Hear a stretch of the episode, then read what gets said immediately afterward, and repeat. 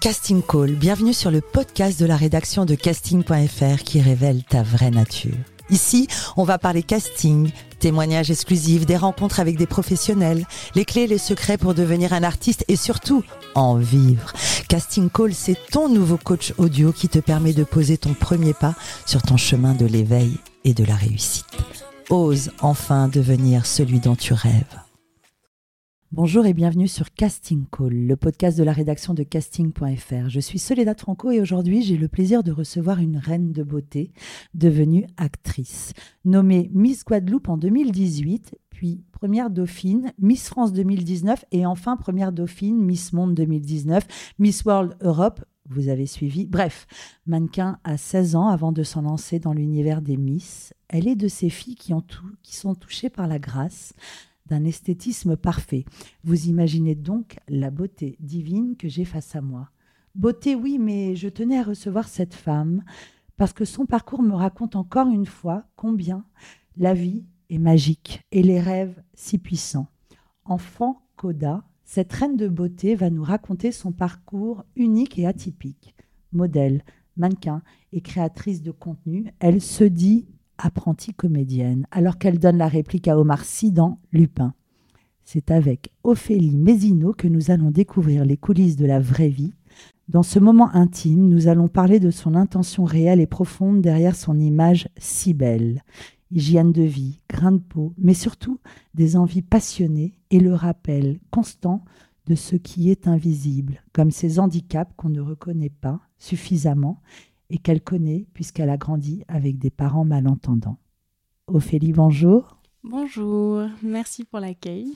La devise de ce podcast est Ose devenir celui dont tu rêves. Qu'en est-il pour toi en cette année 2023 Je pense que cette phrase me ressemble beaucoup parce que je suis une éternelle rêveuse et j'ai toujours beaucoup rêvé. On m'a on m'a toujours dit que j'étais dans ma bulle. Euh, et ceci depuis que je suis une toute petite. J'étais une, petite artiste qui, j'étais émerveillée partout.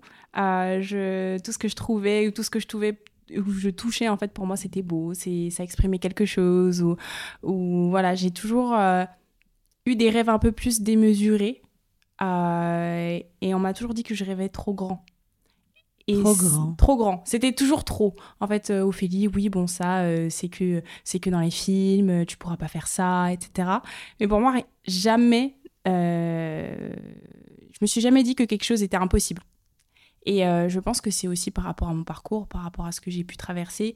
Et euh, à chaque fois, à chaque étape que je traversais dans ma vie, même d'enfant, euh, je me suis dit, bon, bah, si j'ai réussi à traverser ça, je pourrais faire tout ce que je voudrais dans la vie, même si les conditions dans lesquelles j'ai été élevée, etc., me permettaient pas justement forcément de rêver. Et du coup, j'ai toujours su qu'il fallait briser les chaînes et, et aller et me donner beaucoup plus parfois que certaines personnes, même si euh, voilà chacun met beaucoup d'énergie dans ce qu'il fait pour atteindre et pour, euh, pour atteindre mes objectifs et mes rêves. Et, euh, et aujourd'hui, on me dit souvent, Ophélie, tu réalises tous tes rêves. Tu es née à La Réunion, mais tu as grandi en Loire-Atlantique. Papa guadeloupéen et maman réunionnaise. Justement, parle-nous de ton enfance. Tu avais des frères et sœurs. Qu'est-ce que... Alors, j'ai une histoire de famille un petit peu compliquée, comme beaucoup de personnes. Euh, mais euh, oui, j'ai un père euh, guadeloupéen, une mère réunionnaise. mais j'ai été élevée par mon beau-père, justement. et maman?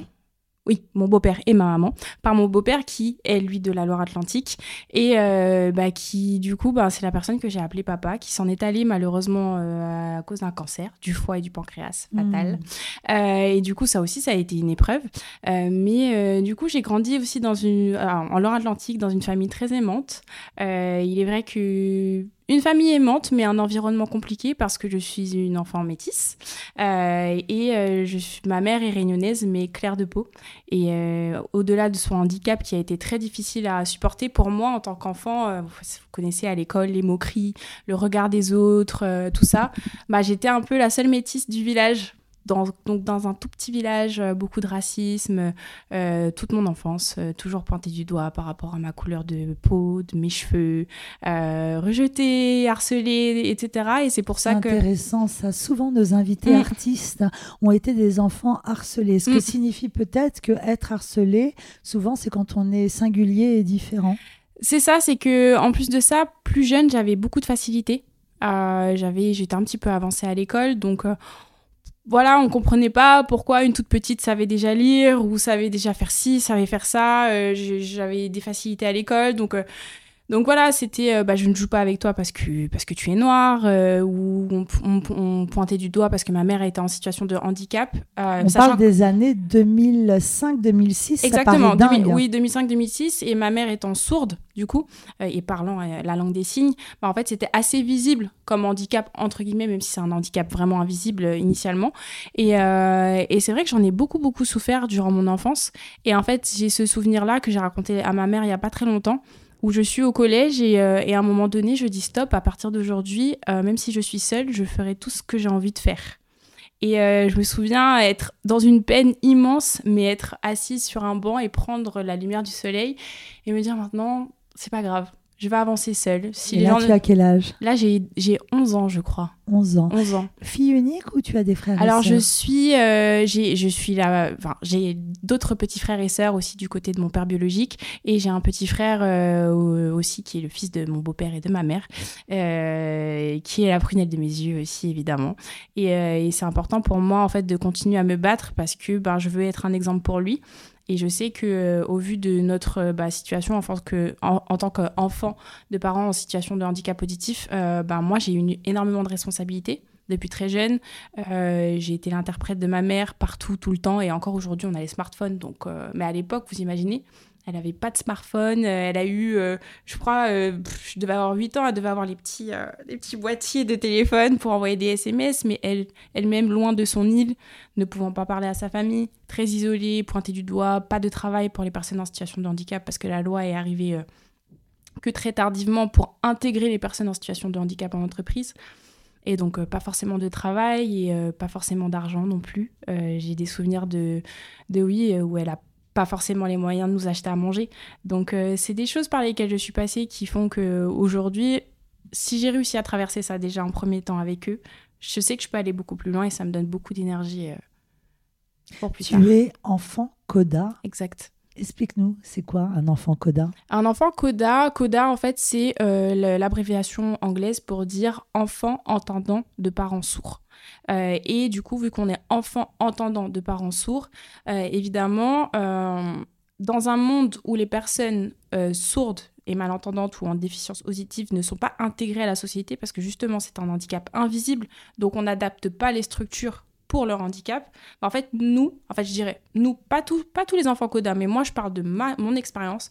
Moi, j'ai beaucoup pris le relais par rapport à ma mère. Euh, faire des on fait pas des rendez-vous à la banque quand on a 8 ans, on fait pas des rendez-vous à la CAF quand on a 8 ans, 8 9 ans, on n'appelle pas pas les services services administratifs quand on est tout petit. Mais moi, c'est ce que j'ai dû faire parce que bah, ma mère ne pouvait pas le faire et à l'époque, contrairement à aujourd'hui, pas de smartphone, moins d'accès à internet, tout le monde n'avait pas l'ordinateur chez soi, etc. Et oui, c'est bête d'aller faire ses courses pour euh, commander son pain. Bah, c'est moi qui ai commandé le pain quand j'étais petite. Ça peut paraître anecdotique, mais quand on est petit, on fait pas ça. Ou on ne veille pas sur ses parents. C'est eux qui veillent sur nous. Et moi, ça t'a éveillé à une certaine maturité, une responsabilité également. C'est ça. Donc finalement, quelles sont les failles qui... Qu'est-ce qui t'a manqué justement en ayant des parents malentendants? Est-ce qu'il y, a eu des failles? Je pense qu'il y a évidemment eu des failles. Après, c'est vrai que j'ai eu un beau-père entendant aussi.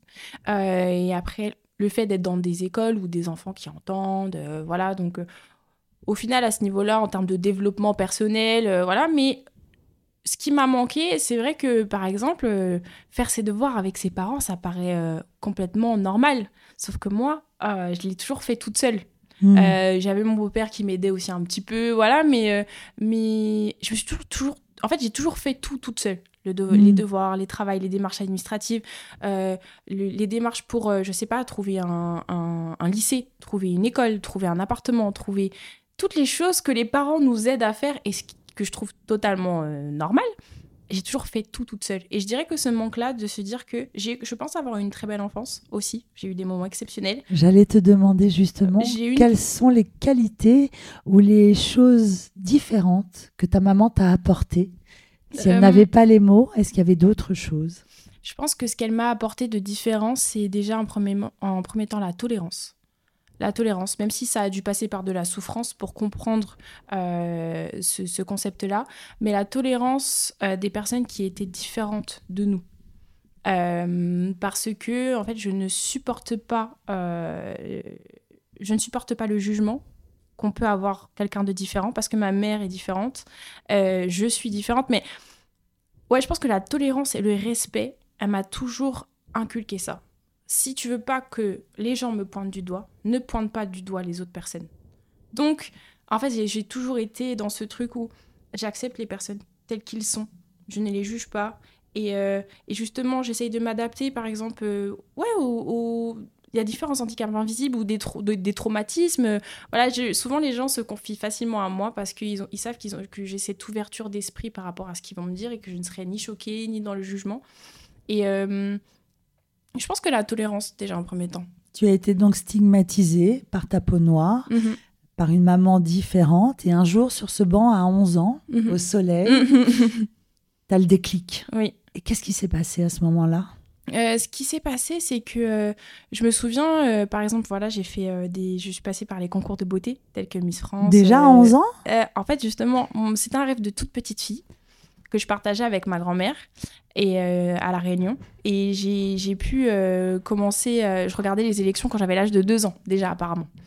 Et en fait, je me souviens avoir dit à cette prof de français en sixième, bah, Madame Petit, euh, j'aimerais devenir Miss France. Waouh, faites attention à ce que vous dites, faites attention à, son, à vos rêves, ça se réalise, c'est ce que je dis toujours. Et, elle m'a regardé avec des grands yeux, en roulant des yeux, et, et, moi je me suis dit, mais en fait, elle prend pas ce que je dis au sérieux.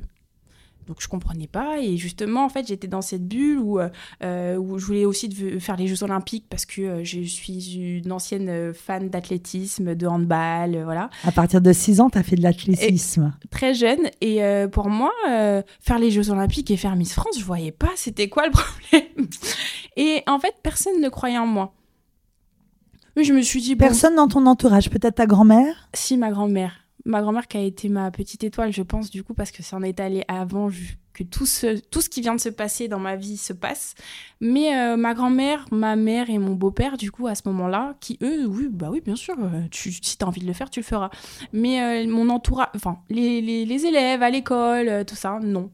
Le meilleur des projets se fait toujours dans le secret. C'est ça. Et je Gardez ça pour vous, je pense. Et je pense qu'à ce moment-là, quand je me suis assise sur ce banc, je me suis dit, euh, en fait, je n'ai pas besoin que les gens croient en moi pour réaliser mes rêves. Si à un certain moment, on a besoin que certaines personnes nous donnent un coup de pouce, nous donnent une énergie, nous, les contacts, mais je me suis toujours dit qu'en fait, il fallait que je travaille sur moi et qu'il fallait que je sois la meilleure version de moi-même pour pouvoir atteindre ces rêves parce que personne ne pourra le faire à ma place. Donc tu rêves de devenir Miss France et en même temps on te stigmatise. Est-ce que toi tu te trouvais belle? Comment quand tu te regardais dans le miroir, mhm. tu te trouvais comment? Hum, à cette époque-là, quand j'ai 11 ans, je me trouve pas forcément jolie parce que justement, je vois peu de personnes qui me ressemblent dans mon entourage, euh, sauf dans les yeux de mon père et enfin de mon beau-père que j'appelle mon papa euh, et de ma mère euh, parce que je trouve ma mère, je la trouve magnifique. Et, euh, et, et, mais à cette époque-là, non, parce que j'assumais pas mes cheveux, par exemple. Je défrisais mes cheveux parce que pour moi, euh, bah, au vu des remarques que je recevais sur ma frisure, bah, j'ai certes, j'assumais pas ma frisure parce que voilà, mes cheveux, ça ressemblait à un paillasson, je ressemblais à un mouton. donc j'ai dû changer la nature de mes cheveux parce que je me trouvais pas jolie. Je me suis trouvée jolie à partir du moment où j'ai eu les cheveux lisses. Donc même cette représentation que j'avais sur ma propre image, elle était pas bonne. Et à ce moment-là, c'est à ce moment-là que j'ai ce déclic. Quand il y a aussi les réseaux sociaux qui m'ont beaucoup aidé, ou quand j'ai vu plein de filles qui me ressemblaient, avoir des beaux cheveux, euh, des belles boucles. Et là, je me suis dit, en fait, il faut que je m'assume, il faut que je sois la meilleure version de moi-même. Et je réaliserai mes rêves coûte que coûte et personne ne m'en empêchera. Et tu faisais de l'athlétisme à partir de tes 6 ans. L'athlétisme, c'est relativement ambitieux et puis surtout exigeant. Je pense que c'est le sport justement qui m'a donné cette rigueur que j'applique jusqu'à aujourd'hui. C'est-à-dire que l'athlétisme est un sport tellement Euh. Il n'y a pas de limite dans la, dans la performance. C'est-à-dire qu'il y a des sports, on s'entraîne pour justement le jour J ne pas souffrir, entre guillemets, et, euh, et euh, bah, effectuer un match sans s'arracher les poumons. Alors que l'athlétisme, on s'entraîne, mais en fait, le jour J, on peut toujours aller beaucoup plus loin que ce qui était prévu. Et en fait, j'applique cette discipline sportive, et même dans ma tête, dans mon mindset, pour me dire en fait c'est pas parce que je me suis fixé quelque chose que soit je peux pas aller plus loin ou plus fort ou plus vite et en fait le sport a été l'école de la vie pour moi. J'ai dû l'arrêter à cause de certaines blessures, mais euh, avant toutes les autres passions, il y a le sport. Et pourtant, tu t'orientes vers des études Mhm. complètement différentes. Oui. Master ingénierie chimie. Déjà, là, je suis perdue. oui. Qu'est-ce qui te prend? En fait, justement, euh, je suis à ce moment-là, je suis une fan de sport, euh, sauf que je me blesse. Mhm. Je me blesse et je crois que je, je pense que je fais vraiment une dépression. Une dépression de, pour moi, le sport, c'est ma vie. Pour moi, je voulais faire les JO, je voulais devenir euh, une athlète reconnue euh, pour mon sport, pour mes performances. Et sauf que bah, j'étais, j'étais bonne à l'école, j'étais en sciences, j'étais en baccalauréat scientifique. Donc j'ai fait deux années de classe préparatoire en grandes écoles scientifiques en BCPST. Et au final, il y a mon rêve de, de devenir toujours faire de toujours faire des concours de beauté qui, qui, qui est là. Je viens de perdre ma grand-mère et en fait, euh, je suis en train de me dire bon, euh, je viens de perdre ma grand-mère et je me dis, elle voulait que je devienne Miss elle aussi. Et je savais que ça faisait très longtemps que je voulais le faire. Et je me souviens ne pas aller au concours de de, bah de au concours de classe préparatoire aux grandes écoles pour passer le concours pour aller pour intégrer ces grandes écoles en fait.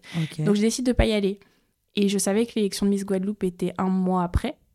Et je me suis dit, dans tous les cas, de toute façon, vu que c'est ça que je vais accomplir, j'irai. Mais là, tu étais déjà mannequin. J'avais déjà commencé le mannequinat un peu plus tôt, à 16 ans. Mais c'est ça. Mais- Comment t'as commencé? Par hasard, on t'a arrêté Non, dans la je- rue, t'es allé euh, dans une agence? Exactement, on m'a arrêté. euh, ça faisait, je voulais faire ce projet-là, mais bon, avec les études un petit peu compliquées, puis les parents, vous savez, euh, quand on a 15-16 ans, ils sont pas trop partants. Mais je me souviens être un- au rayon congélation dans- Où ça? En Guadeloupe. En Guadeloupe. C'est intéressant. J'étais au, au rayon, au rayon frais justement et quelqu'un vient me, vient me parler. Je suis toujours très très amie avec lui qui a d'a- a d'ailleurs été le photographe officiel plus tard euh, euh, des concours de beauté euh, qui me dit bah, j'adore ce que vous dégagez. Est-ce que vous voudriez faire une campagne? C'était une campagne pour une boisson qui est Mais là, co- t'étais en vacances en Guadeloupe? Non, j'habitais en Guadeloupe parce que je suis partie vivre en Guadeloupe à l'âge de Mais 13 alors ans. là, il faut que tu nous racontes. Alors là, c'est perdu un truc. Oui, Il faut te suivre. oui, il faut me suivre. Tu es en Loire-Atlantique et à quel moment tu décides de partir en Guadeloupe et pourquoi? Alors justement, euh, je décide, enfin c'est pas moi qui décide, vous imaginez bien. Euh, j'ai 13 ans, 14 ans et en fait je retrouve mon père biologique sur les réseaux sociaux. Enfin du moins ma famille biologique de Guadeloupe me retrouve grâce aux réseaux sociaux et je connaissais pas du tout ma famille guadeloupéenne auparavant. Et euh, du coup je rentre en contact avec ma famille. euh, euh, il se trouve que bah, je découvre que j'ai des frères et sœurs aussi, chose que je ne savais pas. Et bah, je vais en Guadeloupe pour découvrir ma famille. Et après, certains éléments qui resteront privés fait que ben, je, déménage en Guadeloupe après la troisième, donc pour rentrer euh, en seconde. Avec Euh, l'envie de, de, de créer des liens avec euh, ton histoire, ta, Exactement. racines, En fait, il me manquait en une... quête de ton identité. C'est ça, il, me manquait une partie de moi. Euh, J'étais très implantée dans ma culture réunionnaise et aussi bah, j'avais grandi en Loire-Atlantique et je savais que j'étais guadeloupéenne, je savais que j'avais un père guadeloupéen mais je connaissais pas son visage, je connaissais pas son identité, je savais pas que j'avais des frères et sœurs carrément, euh, j'ai cru que c'était vraiment une blague, enfin voilà. Et du coup je pars habiter en Guadeloupe et, euh, pour découvrir vraiment mes racines guadeloupéennes et, euh, et après bah, j'ai construit ma vie là-bas. C'est ça qui est avec- intéressant. Et ça, c'est là où le coup de la vie, un coup de chance, Mhm. ta carrière commence. C'est ça. C'est vrai que ma vie en Guadeloupe, ah, il y a eu beaucoup de rebondissements, bons comme très mauvais. Mais c'est là qu'en fait, c'est pour ça que je remercie toujours les Guadeloupéens. Euh, je n'ai pas à choisir entre la Guadeloupe et la Réunion. Mais, euh, mais c'est là qu'on m'a donné ma chance aussi et qu'il y a une certaine personne qui aujourd'hui, justement cette personne que j'ai croisée au rayon congélation, euh, que je porte énormément dans mon cœur parce qu'il a su voir en moi quelque chose et il m'a dit bah, j'aimerais bien qu'on puisse faire une campagne ensemble et c'est ce qui s'est passé. Et c'est comme ça que ça a commencé. J'ai commencé à faire des défilés, à faire euh, des magazines, à faire des éditos. Et euh, j'adorais déjà le monde de la mode. Je faisais beaucoup de croquis plus jeune, de, de, de, de robes, de, je voulais devenir styliste. euh, voilà, je... T'avais plein d'envie, toujours. Voilà, toujours plein d'envie. Trop peut-être pour certaines personnes. moi, je sais pas. Pour moi, j'étais très alignée avec moi-même. Et là, tu restes vivre en Guadeloupe. Je reste vivre en Guadeloupe, je passe mon bac, je fais mes études de classe préparatoire aux grandes écoles, je deviens Miss Guadeloupe. Un rêve euh, qui, Je pense que c'est- c'est les concours de beauté qui m'ont permis de me maintenir à flot, en fait. Et on... des fois, on réalise, on réalise pas forcément euh, ce que peut avoir le concours de beauté, l'impact que peut avoir sur, les, sur ces jeunes femmes. Et c'est pour ça que je les regarde aussi avec beaucoup de respect et beaucoup d'admiration, parce que des fois, on, on- on se dit, bah, c'est un peu fleur bleue ce concours, etc. Mais moi, c'est ce qui m'a maintenue. C'est ce qui m'a maintenue parce que euh, euh, j'avais cet objectif-là de devenir la meilleure version de moi-même. Et malgré toutes les épreuves que je traversais douloureuses dans ma vie auparavant, en tant qu'enfant, en tant que. Bah, justement, euh, en ayant des parents en situation de handicap, en ayant perdu bah, mon beau-père, etc. C'est toutes les responsabilités que j'avais. Bah, les concours de beauté m'ont dit Ophélie, en fait, tu ne peux pas flancher tu ne peux pas flancher, tu, te dois de garder un cap. Et c'est ce qui me permettait de garder un cap de l'excellence par rapport à ma propre personne. Un cap de l'excellence. Parce que finalement, ces concours sont extrêmement exigeants. Oui. Juste, parle-nous de, ton hygiène de vie. Mhm. Euh, tu parles beaucoup sur les réseaux sociaux de ton grain de peau, mhm. comment tu exfolies ta peau. Mhm. Tu fumes Tu bois de l'alcool je, ne fume pas. J'ai, eu euh, cette période euh, vraiment euh, de jeunesse où bah, je suis arrivée à Paris, je me suis amusée, hein, évidemment, comme tout le monde, et il faut s'amuser. Où j'avais mon premier appartement, toute seule, célibataire, voilà. Donc j'adore danser, je suis quelqu'un, j'ai, la joie de vivre. Hein, En fait, j'aime pas, c'est pas parce qu'on est dans un milieu, voilà, faut sortir, faut s'amuser, il faut rencontrer du monde. Mais aujourd'hui, par rapport à mon rythme de vie, c'est sûr que euh, bah déjà, je ne fume pas, ça ne m'a jamais intéressé. Euh, je fais attention à ce que je bois. à ce que tu manges. À ce que je mange, je fais attention à mon... Oui, parce que bah, notre corps, bah, en, fait, en fait, je m'attelle seulement à ce que je peux contrôler. Ce que je peux contrôler, c'est ce que je bois, ce que je mange, et euh, au pire, un peu mon apparence physique. Voilà, parce que des fois, il y a des choses qu'on ne peut pas contrôler non plus à ce niveau-là. du coup, je reste concentrée là-dessus. Et le reste, je sais que je peux pas le contrôler, donc euh, je, je m'en occupe un peu moins, on va dire ça comme ça. Mais si je veux garder le rythme, mon rythme de vie, euh, je suis obligée d'avoir une bonne hygiène de vie parce que sinon je ne peux pas, euh, je ne pourrais pas tenir, tout simplement. Parle-nous de ces concours de beauté justement où on se dit tiens, il suffit d'être belle, c'est facile, alors qu'il y a derrière une vraie machine, mhm. beaucoup d'exigences. Qu'est-ce que tu pourrais dire à toutes les filles qui rêvent de se lancer dans ces concours? Est-ce que c'est facile? Est-ce qu'il suffit d'être belle? Il ne suffit Hmm, non, il ne suffit pas d'être belle. En tout cas, du moins physiquement, il y a plein, il y a énormément de belles femmes partout. Euh, je pense que c'est plus facile d'être belle physiquement que d'être belle intérieurement. Hmm. Et je pense qu'il y a beaucoup de personnes qui disent il suffit d'être belle. Mais en fait, la beauté physique transparaît seulement si votre cœur et votre âme est belle, je pense. Ou mm. si vous avez, euh, vous aimez les gens, ou si vous avez de l'amour pour, euh, pour les autres, du moins, du moins si vous faites des concours de beauté et que vous avez une écharpe et que vous allez à la rencontre des Français, etc. Mais euh, non, c'est un, c'est moi j'ai fait des mois de préparation pour chaque, pour chaque élection. Donc devenir la meilleure version de soi-même quand on est très jeune surtout, parce que maintenant le concours de le concours Miss France par exemple, on, on peut se, on peut se présenter plus tard, mais à l'époque entre 18 et 24 ans pour être euh, une, on ne demande pas à ce qu'on soit parfaite, mais entre 18 et 24 ans, 24 ans, normalement, on se construit. Et là, on doit. Moi, j'avais 19 ans et il fallait que je sois au top du top pour représenter la France. Mmh. Donc, c'est un travail intense pour être. Euh, bah, pour se présenter devant des milliers de téléspectateurs et affirmer ce, ce que l'on est alors qu'on n'a que 19 ans. Quand tu participes à Miss Univers, Miss Monde, pour Miss Monde, pardon, ça paraît incroyable. Euh, à ce moment-là, comment tu le vis? Qu'est-ce que qu'est-ce que ça t'amène? Qu'est-ce que ça t'apporte? Est-ce que ça renforce encore ton identité de femme euh, euh, noire, de mhm. femme française mhm. Raconte-nous cette expérience. Bah justement, lorsque je suis allée à l'élection de Miss Monde, pour moi, je l'ai toujours dit, je suis, euh, je représentais les femmes françaises, mais j'étais une ambassadrice aussi des Outre-mer, parce que la femme française elle est plurielle, et moi, euh, venant des Outre-mer et surtout de deux îles qui sont totalement à l'opposé, pour moi, j'avais l'impression de rassembler en fait toutes toute cette pas toute cette diversité parce que je ne suis pas tout le monde mais c'est vrai que j'ai un métissage euh, je suis aussi italienne je suis aussi indienne et en fait à travers moi je me suis dit mais en fait je dois représenter la femme française et j'étais représentante des outre-mer aussi en général et j'essayais de ramener tout ça avec moi pour faire comprendre au monde que la France aussi c'est ça hmm. et que euh, et que le visage de la femme française il peut être tellement différent et tellement beau et tellement divers que euh, j'avais ce message à porter et, et oui, je voulais ramener tout ce qui... En fait, c'est compliqué en fait de représenter un pays tout en gardant sa personnalité. Son identité. Son identité. Et, et je voulais pas changer mon identité. Et les gens m'ont choisi parce que c'était moi. Et du coup, je voulais ramener mon histoire et leur dire que voilà, par exemple, c'est à ce moment-là que j'ai pu mettre en avant la cause des personnes en situation de handicap auditif. Et ça a pu mettre en lumière toutes les choses qui me tenaient à cœur. Et j'ai tellement grandi en tant que femme, en tant que jeune femme. Mais en fait, j'étais une jeune femme et je pense qu'à ce moment-là, j'ai commencé à devenir une femme. Parce que être en concurrence avec 120 autres pays, c'est impressionnant. Mais quand on est convaincu de nos valeurs et de l'amour qu'on a à donner aux gens, surtout pour ce type d'élection, de, je l'ai très très bien vécu parce que j'ai l'impression que c'était une mission de vie. Et cette mission de vie, elle s'arrête pas après l'élection de Miss Monde. Je pense qu'elle va durer toute ma vie et euh, je suis prête pour ça. Où est-ce que tu as épuiser cette force? Est-ce que tu as une rencontre? Est-ce que tu as un coach? Est-ce que tu as quelqu'un qui, une confidente, un confident, sur qui tu peux hmm. t'épauler? En fait, je pense qu'aujourd'hui, euh, j'ai des personnes sur qui je peux m'épauler. Aujourd'hui. Parce que j'ai compris que si je voulais aller plus loin dans ma vie, il faut, euh, il faut avoir des mentors, il faut avoir des personnes sur qui on peut compter. Mais justement, mon parcours s'est beaucoup fait seule, toute seule, et jusqu'à aujourd'hui, on me le reproche beaucoup, Ophélie, tu as le droit de demander de l'aide. Et je ne sais pas demander de l'aide.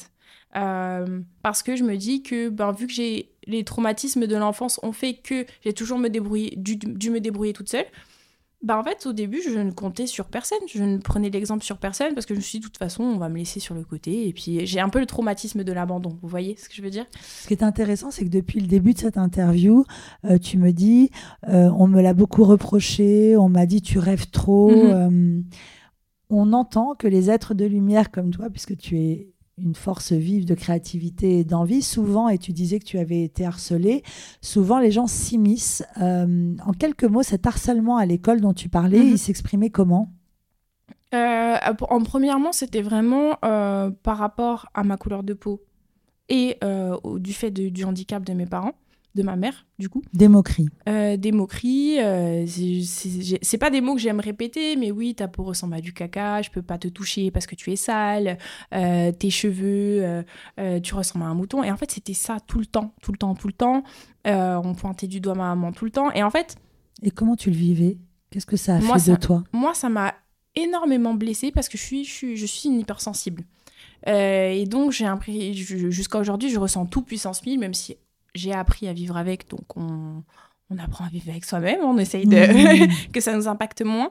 Mais c'est vrai que ça, j'ai eu beaucoup de peine et énormément de peine parce que c'est, je comprends pas trop la méchanceté. Et jusqu'à mmh. aujourd'hui, je ne peux pas comprendre pourquoi les gens sont méchants entre eux. C'est un truc, une notion, je pense que je n'ai pas en moi. Mmh.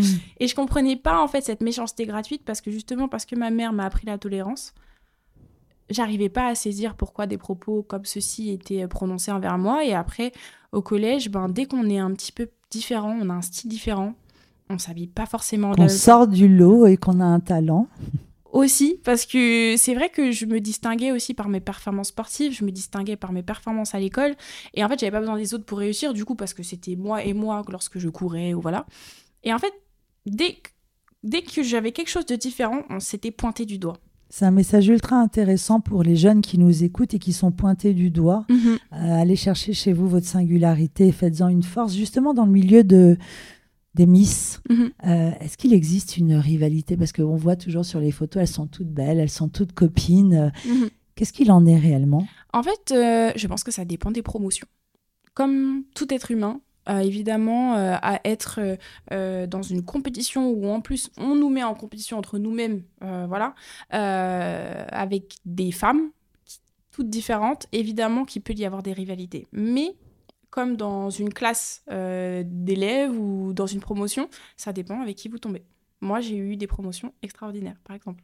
Euh, euh, dans, à la fin de la semaine, on se retrouve parce qu'on a notre déjeuner ou notre dîner ou notre fête annuelle où on se retrouve tout ensemble, on discute. Il y en a certaines qui sont venues loger chez moi pendant des mois et des mois euh, parce qu'elles faisaient leur alternance ou quoi que ce soit. Donc, on reste en contact, on s'aime énormément. Mais je sais qu'il y a certaines promotions où ça s'est pas très bien passé et que la rivalité, elle est là. Mm. Et il faut faire face aux caractères qui sont différents, aux... Oui, voilà, à la jeunesse aussi. Parce que des jeunes filles qui ont 18 ans, qui sont face à des, à des, plus, à des femmes qui sont un peu plus âgées, qui ont 24, 25 ans, évidemment, euh, ça peut rentrer en collision les caractères, les habitudes, bah, la jeunesse et, la maturité. Euh, bien sûr qu'il y a la rivalité, mais je pense que c'est dans... c'est comme dans tout en fait À quel moment tu quittes la Guadeloupe pour revenir ici en France? Euh, Je quitte la Guadeloupe lorsque je suis élue Miss Guadeloupe et que je viens euh, poursuivre mon cursus euh, ben, que j'avais commencé en sciences.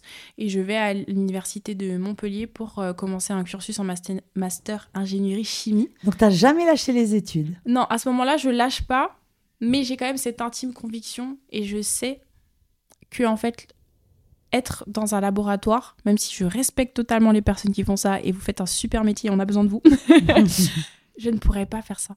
Je peux, je peux pas. En fait, c'était. Euh, j'ai toujours eu cette petite âme d'artiste. J'ai passé ma vie à dessiner des croquis depuis petite. J'ai des, des, centaines et des centaines de cahiers de dessin, euh, voilà. Où en fait, pour moi, l'art, c'est ma meilleure façon de m'exprimer.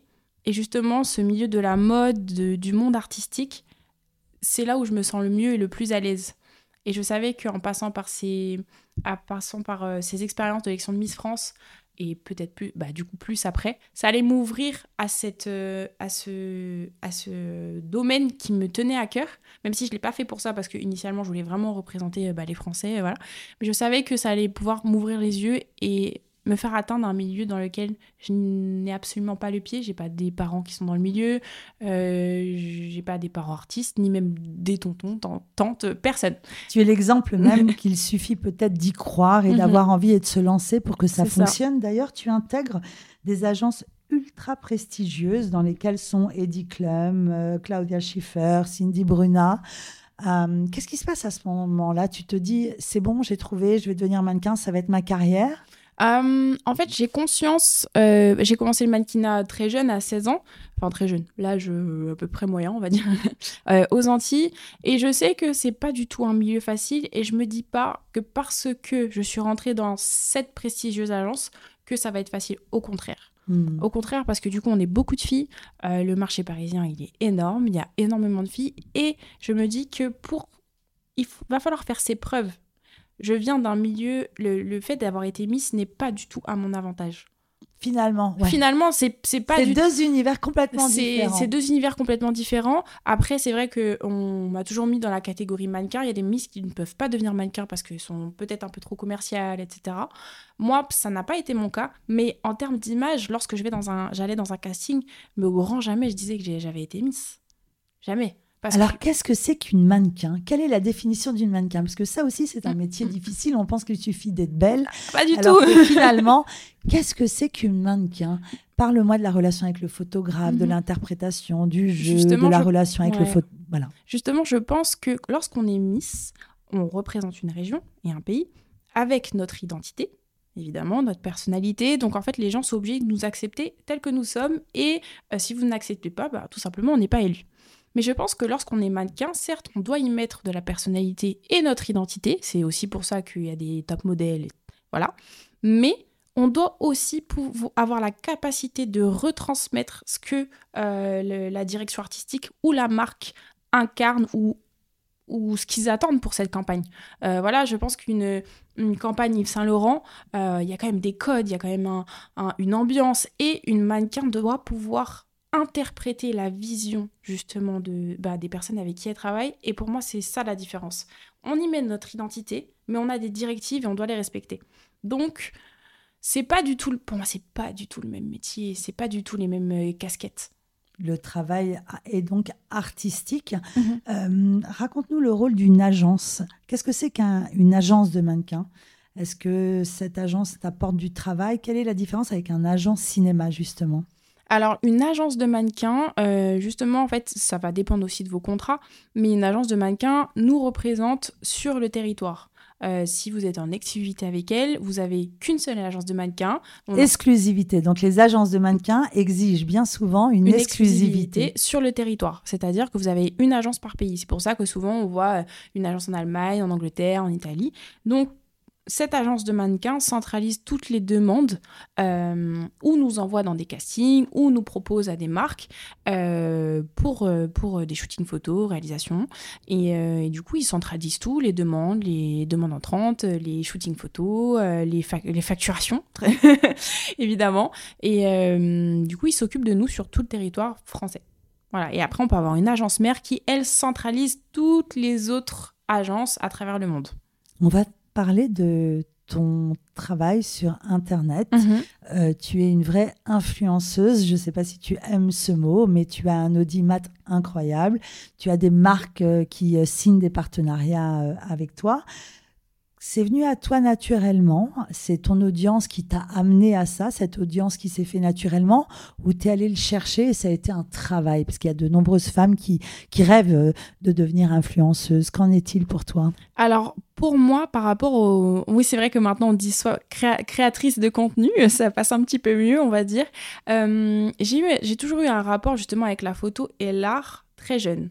Donc, c'est ma mère qui m'a toujours... Enfin, je prends en photo tout ce que je vois. Mais ça, c'est ma maman qui avait toujours un appareil photo, qui a toujours capturé les moments, les moments de vie. Et c'est quelque chose que j'ai toujours fait depuis très jeune.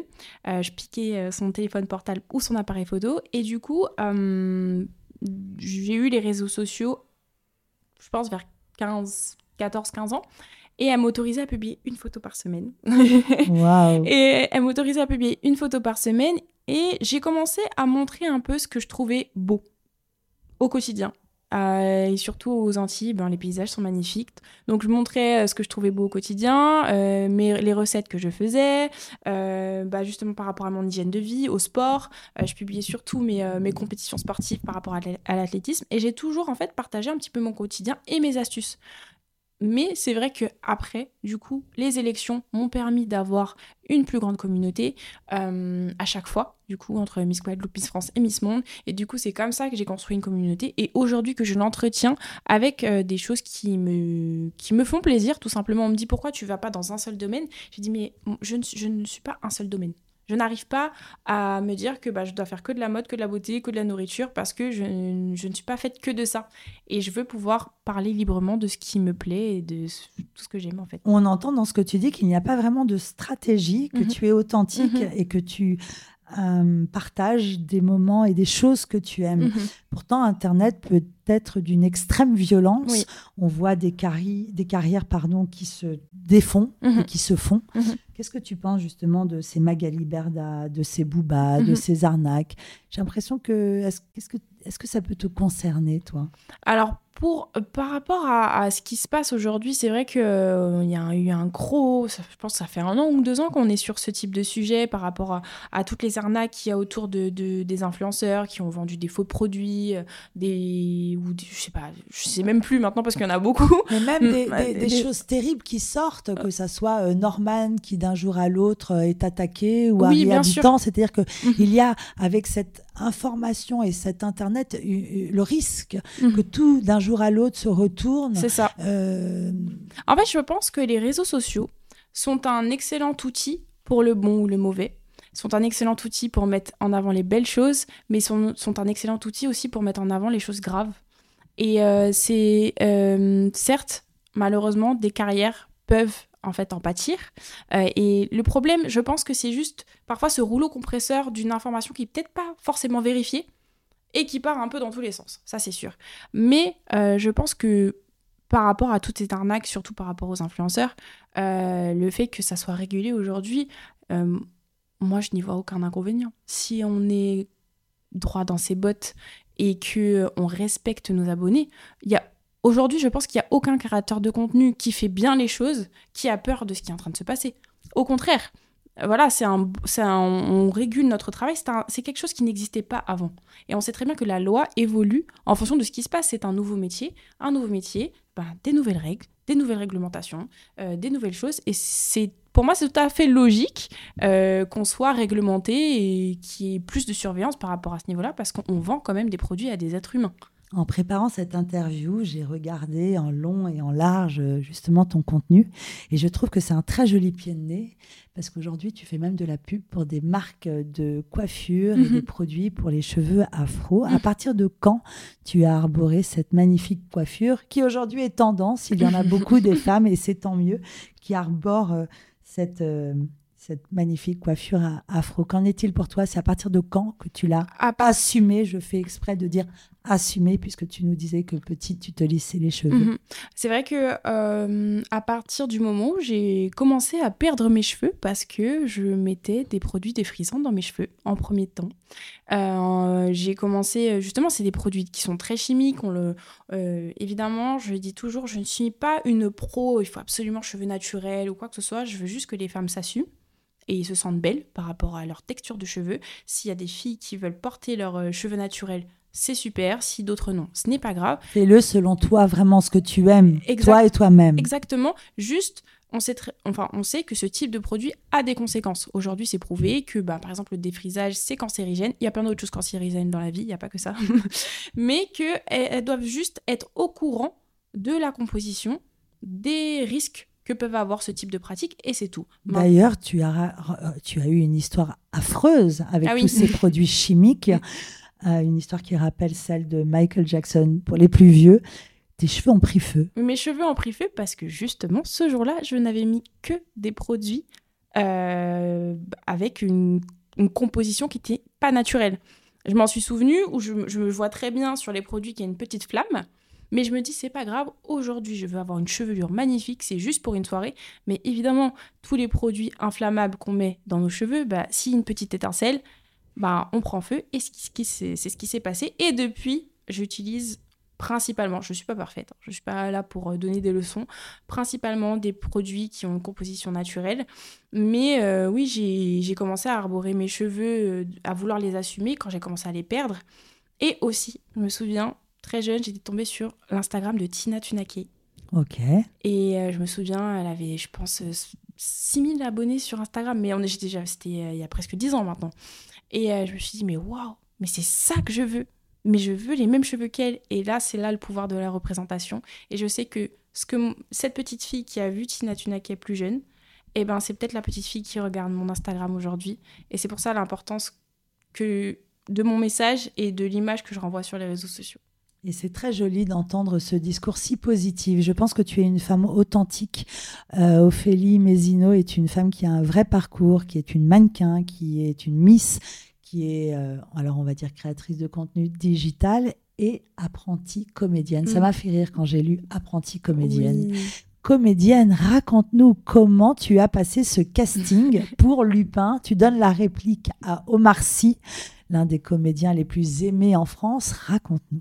Alors justement, c'est vrai que je dis apprentie comédienne parce que pour moi, comme pour tout, tout doit, je dois apprendre en fait. Et là aussi, je repars de zéro et je n'ai pas du tout la prétention de dire que je suis comédienne. J'arrive pas à le dire. Euh, mais en fait, j'avais fait une première expérience euh, il y a quelques années, juste après l'élection de Miss France, dans le film Miss de Ruben Alves. Oui, Ruben, qu'on embrasse. qui est totalement adorable. Et j'avais une merveilleuse expérience. Mais justement cette passé un casting? Comment ça s'est passé en fait j'ai joué mon propre rôle. J'étais Miss Antilles Mais qui t'a contacté? Euh, à l'époque Une directrice de casting. Oui je crois hein. Ok, Je sur Instagram. je crois que c'est ça. Oui sur Instagram euh, voilà c'est ce qui c'est ce qui s'est passé et euh, du coup je joue mon propre rôle en tant que Miss Antilles mais c'est quand même trois semaines de tournage. On était j'étais silhouette mais vu que les plans sont qu'on est à l'élection de Miss France bah, en fait il faut des gros plans de groupe. Et on a quand même fait un voyage en Belgique et voilà j'ai fait un c'était une expérience très complète où ça m'a permis d'observer et de me dire ah en fait c'est peut-être possible d'essayer. Voilà. Mais je n'osais pas parce que voilà pas de personnes autour de moi qui sont dans le milieu pas de pas d'amis forcément. Donc je me suis dit bon, je vais me concentrer sur le mannequinat pour le moment. Et là ça faisait ça fait à peu près deux ans que je me dis Ophélie tu dois te lancer euh, dans ce milieu là mais comment faire? Je ne sais pas comment faire. Je ne sais pas. Je, je, je trouve que j'ai pas la légitimité j'ai peur des préjugés qu'il y a sur moi. Pourtant j'ai j'ai jamais comme je vous l'ai dit j'ai pas forcément peur de réaliser mes rêves. Mais j'avoue que cette petite partie là était vraiment tellement inaccessible pour moi que j'osais pas et euh, cette même équipe euh, bah, certains membres de l'équipe qui étaient sur du coup sur le tournage de Lupin m'ont appelé quelques jours avant ce tournage pour me dire qu'un rôle avait été ajouté. Et est-ce que ben est-ce que j'aimerais passer ce casting et, euh, voilà. Normalement j'étais même pas censée parler. Donc je me suis dit bah oui du coup j'ai envoyé mes photos euh, je me suis dit bon si ça se fait ça se fait. Et je savais même pas si j'allais voir Omar Sy parce qu'on peut tourner dans cette série sans jamais le voir et lorsqu'on m'a dit Ophélie euh, dans trois jours en fait euh, tu es sur le set pour Lupin et tu vas voir Omar Sy comment vous dire que j'étais tétanisée pendant toute une journée je ne parlais plus à personne et, je me souviens avoir emmené justement mon petit frère voir euh, un mois avant un ou deux mois avant, le film Tirailleurs. Et justement de l'importance de l'emmener voir ce type de film et regarder bah, cet acteur et me dire mais waouh ce parcours est incroyable et en fait quand un mois après moi je suis confrontée à cette personne là justement c'était inimaginable et justement c'était un rêve qui semblait tellement euh, fou que bah, je, je, je, me suis mis sur stop, clairement. Mais euh, ça a été une, une expérience incroyable. Donc tu passes le casting. Exactement. On te fait passer des essais? Non, parce que normalement, justement, j'étais pas censée euh, avoir de réplique.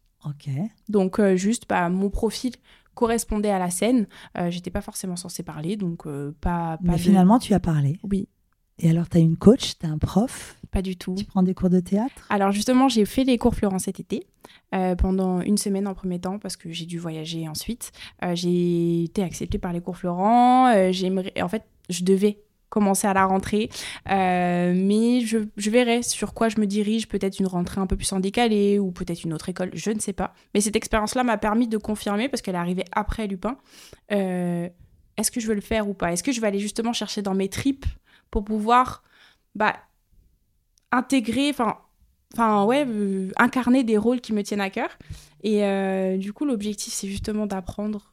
Mais pareil, comment faire quand on ne sait pas, quand on connaît pas vraiment ce milieu? Je prends des, des, conseils de partout et je ne sais pas trop comment faire en fait. J'arrive pas à me diriger. C'est bête, mais vous voyez même dans ma façon de m'exprimer par rapport à ce sujet-là, c'est difficile quand on vient pas de ce milieu-là de vouloir faire sa place. Donc, euh, Donc pour l'instant, tu n'as pas d'agent encore. Non, je n'ai pas encore d'agent, euh, mais c'est l'objectif. C'est l'objectif, mais je prends le temps qu'il faut parce que je veux pas presser justement cet apprentissage parce que je pense qu'il faut prendre du temps justement pour apprendre et euh, et je veux pas apprendre n'importe comment aussi. En fait, Ophélie Mézino, c'est une femme féline qui observe, qui mhm. s'écoute. Mhm et qui travaille. Oui, qui travaille beaucoup.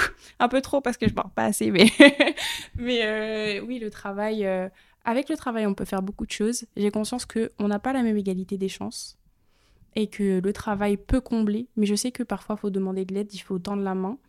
Et ce n'est pas simple, mais c'est vrai que je travaille d'arrache-pied parce que je sais que je pars de rien et que je n'ai rien qui me. Voilà, j'ai personne qui peut assurer mes arrières. C'est c'est ce qui me motive, mais euh, je sais que c'est dur. Je ne, je ne, souhaite pas, c'est pas ce que je souhaite à mes enfants. Voilà, j'espère que je leur faciliterai la vie. mais j'en tire que du positif actuellement, pour le moment. Ce qui est chouette, justement, dans, ta, dans ton fil euh, d'actualité, c'est euh, comment tu es dans l'acceptation de ton identité. Alors, une fille ouverte au monde, mais moi, j'ai adoré quand tu mets en avant l'afro-caribéenne. Tu aimes mm. bien la danse afro-caribéenne? Oui, oui. Exactement. Bah, en fait, ça fait partie de, ça fait partie de moi, ça fait partie de ma culture. Euh, la culture euh, des Antilles, elle est tellement riche, elle est tellement, euh, voilà, il y a certaines personnes qui disent mais arrêtez de danser. Non, non, ça fait partie de nous, là, notre amour de la musique, de la danse, euh, de nos artistes. Et euh, je suis Et tellement ouvert, ah, c'est la continuité de l'Amérique latine et tant d'autres euh, cultures. C'est ça, et, je sais qu'il y a beaucoup de personnes qui, eux, ne, sont jamais allées aux Antilles, qui découvrent les Antilles à chaque fois, à chaque fois que, que, que, que je voyage là-bas ou qui redécouvrent l'île de la Réunion. Et, et je me sens comme une ambassadrice depuis, depuis, en fait, depuis ces élections, depuis ces concours de beauté. Pour moi, je suis ambassadrice de mes îles et je le serai toute ma vie. Donc, donc voilà, il ne faut pas s'interdire de danser, de, de partager de, de, la, de la bonne humeur, de la danse, du chant. Et de rêver. De rêver, toujours. Ophélie Mézino, une femme engagée? Oui, aussi. Mais c'est vrai que je me suis... Euh, je me suis beaucoup concentrée sur, ma carrière professionnelle initialement, parce que j'ai toujours fait de l'associatif, euh, toujours aller vers les autres. Et après, je me suis dit, mais Ophélie, si tu veux donner, il faut aussi que tu peux pas t'amputer un bras et donner aux gens. Parce que, en fait, il va falloir que tu te concentres sur toi, que tu emmagasines le maximum de choses et que après, euh, et que après tu puisses donner tout ce que tu as. Et c'est vrai que je me suis engagée auprès des personnes en situation de handicap. Euh, j'ai fait aussi euh, euh, des, actions humanitaires plus jeunes. Et je pense que ça, c'est surtout ma mission de vie. Pouvoir aider les autres et donner de l'amour aux autres, c'est toujours quelque chose que je me suis promis. Mais, je me... Mais aussi, pour pouvoir le faire, il faut que, que j'ai un amour profond pour moi-même également, que je me construise et que, puisse... et, et que après, je puisse retransmettre. Qu'est-ce que tu dirais à la petite Ophélie? À l'enfant Je dirais à la petite Ophélie qu'elle a eu qu'elle a raison de rêver et qu'elle doit continuer de rêver parce que ce qui l'attend, en fait, c'est tout ce qu'elle a toujours imaginé. Et que par contre, ça va être très dur. Très, très dur. Ça va être très difficile, qu'il va falloir être forte, qu'il va, qu'il va falloir s'affirmer. Mais c'est ça que je dirais à la petite Ophélie, c'est qu'il ne faut pas baisser les bras. Voilà. Merci Ophélie pour ce délicieux moment. Merci à vous.